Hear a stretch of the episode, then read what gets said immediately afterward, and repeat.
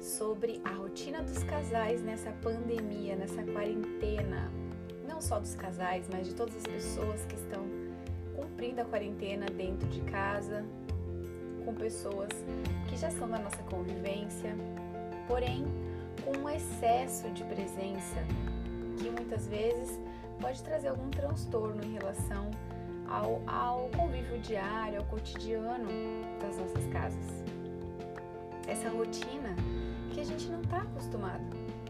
Todo mundo em casa, os filhos em casa, excesso de trabalho doméstico, excesso de trabalho, muitas vezes home office, como equilibrar, como distribuir essas tarefas, como organizar, quem vai cuidar de quem nesse momento, como que a gente vai dividir isso de uma forma harmônica e que todos consigam sobreviver até o final, mesmo que a gente não saiba aí qual é a data, né, prevista para que isso aconteça. Então, passando algumas dicas, é, montar uma rotina através de acordos com seu parceiro ou com a sua parceira é uma boa opção. Sente, pontue todas as tarefas da casa que devem ser feitas, todas as rotinas de horários em relação ao seu trabalho, em relação ao trabalho do seu parceiro ou da sua parceira. Pontuem numa lista mesmo de colar na geladeira, bem simples e prática, para que todo mundo saiba e respeite os seus horários, os seus tempos, os seus espaços. Faça acordos. Defina os papéis de cada um. Se você tem a rotina de cuidar da casa, quem vai lavar louça, quem vai arrumar as camas, quem vai passar a vassoura na casa, defina esses papéis entre todos os componentes da família, entre o seu cônjuge, entre os seus filhos, entre enfim as pessoas que moram dentro da sua residência. Conversem quando algo não vai bem e ao mesmo tempo respeite o tempo do seu cônjuge. Tem dias que a gente vai estar mais estressado, tem dias que a gente está mais calmo, tem dias que a gente quer conversar mais, tem dias que a gente não quer conversar.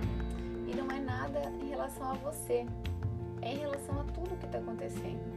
Passar por um momento tão diferente assim causa realmente reações intempestivas que a gente não sabe direito como administrar. Cada dia é um dia, então respeite o tempo do outro relação aos casais, tirem um horário para vocês dois como casal. Beba um vinho, mesmo que seja mais tarde, depois que as crianças dormirem, que tiver tudo mais silencioso. Ouça uma música, faça uma massagem um no outro, faça um carinho, permitam-se estar próximos, estar juntos de verdade. Não é porque a gente está convivendo no mesmo ambiente que a gente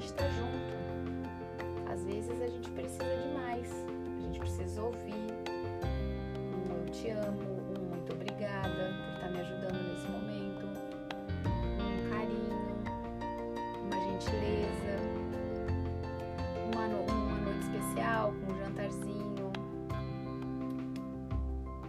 Enfim, utilize esse tempo como casal para que a conexão entre vocês melhore e para que essa rotina seja mais suave, seja minimizado todos esses conflitos desse período. A gente não sabe ainda quanto tempo isso vai demorar para acabar. Então, se comunique com seu parceiro, com sua parceira. Aproveite o tempo que vocês vão estar juntos para alinhar coisas para o futuro, para conhecer mais os seus filhos, para trocar mais ideias, para pensar em, em projetos futuros que vocês queiram compartilhar juntos, as escolhas futuras que vão vir depois de tudo isso. Aproveite esse momento da melhor forma e tudo vai ficar bem, porque isso não vai durar para sempre vai acabar e a gente vai ter que sobreviver a todos esses conflitos dia após dia. Um super beijo e até o próximo.